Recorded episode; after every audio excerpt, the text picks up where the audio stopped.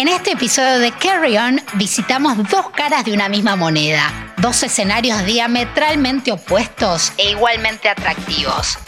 Marrakech y Chefchaouen, ¿acaso son el cielo y el infierno? Carry On. Marrakech es una de esas ciudades que nos provocan sentimientos encontrados. Todavía no conocí a nadie a quien su paso por allí le haya sido indiferente. Soy bastante fanática de las ciudades caóticas, esas en las que vemos pasar carros, donde los animales y los puestos de venta callejeros son parte del paisaje, donde el bullicio es constante y en las que las especias le dan aroma al ambiente. Marrakech es un perfecto ejemplo de ello. La primera persona con la que tuve contacto en la ciudad fue con un chofer de taxi quien me llevó al anochecer desde el aeropuerto hasta la medina de la plaza Yamá El Fená. Fui muy tonta al pensar que me dejaría en la puerta del lugar que había elegido para hospedarme. Tenés que bajarte aquí, me dejo en un perfecto español. Las indicaciones para llegar al Riad eran imposibles y la Medina un gran laberinto de callejuelas y pasadizos por momentos muy tenebrosos. No hay mapa o aplicación de teléfono móvil que pueda ayudar a encontrar el camino ahí dentro. Tras muchos Madame, where you go, con un tono bastante suspicaz de varias personas, acepté la ayuda de un chico jovencito, quien se acercó al verme perdida y me acompañó hasta el hospedaje. Más allá de la dificultad para encontrar el Riad y de la extrema oscuridad de algunas partes de la Medina, Marrakech nos ofrece un shock cultural súper interesante.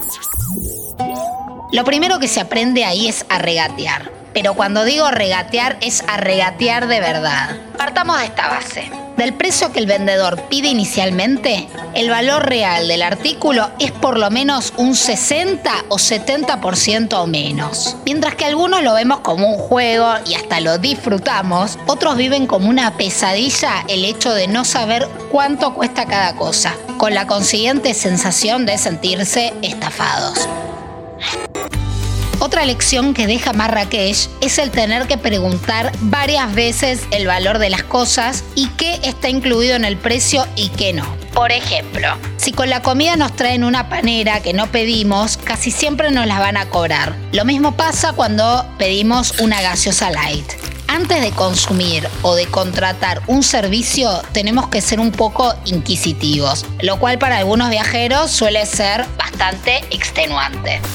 Los tours que salen desde Marrakech no están exentos de esta regla. Fui a Merzúa con un grupo de 10 personas y todos pagamos precios distintos, basados en nuestras nacionalidades y en la capacidad de regateo de cada uno.